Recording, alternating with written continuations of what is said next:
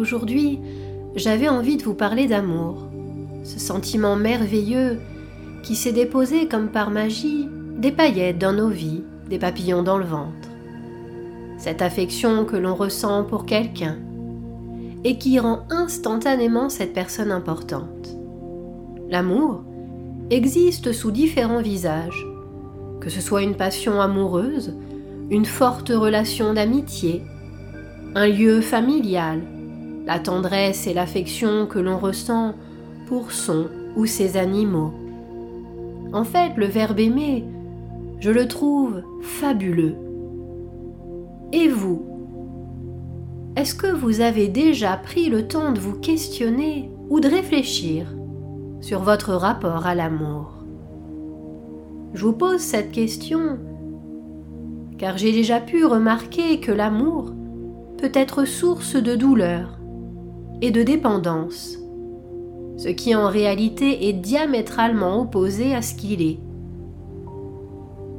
Je vous invite donc à vivre l'amour comme un partage, un plus dans une vie, et non comme une béquille sur laquelle se reposer.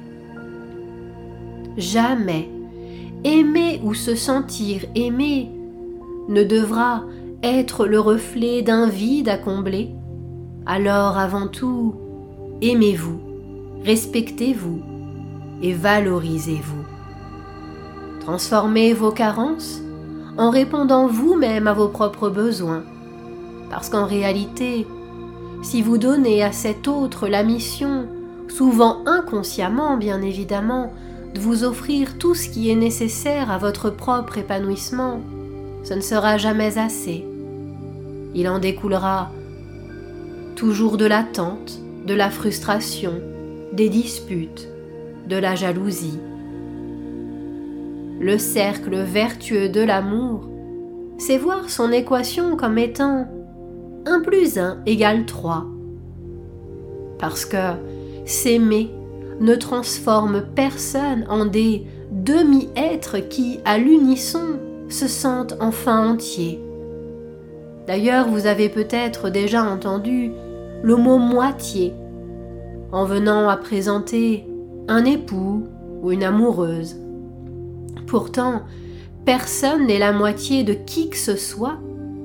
L'amour, c'est deux personnes entières, uniques, libres d'être qui elles sont, en créant une sorte de bulle union de ces deux êtres qui permet la naissance non pas d'une troisième personne, mais d'une harmonie. Un équilibre d'égal à égal, respectueux de l'autre.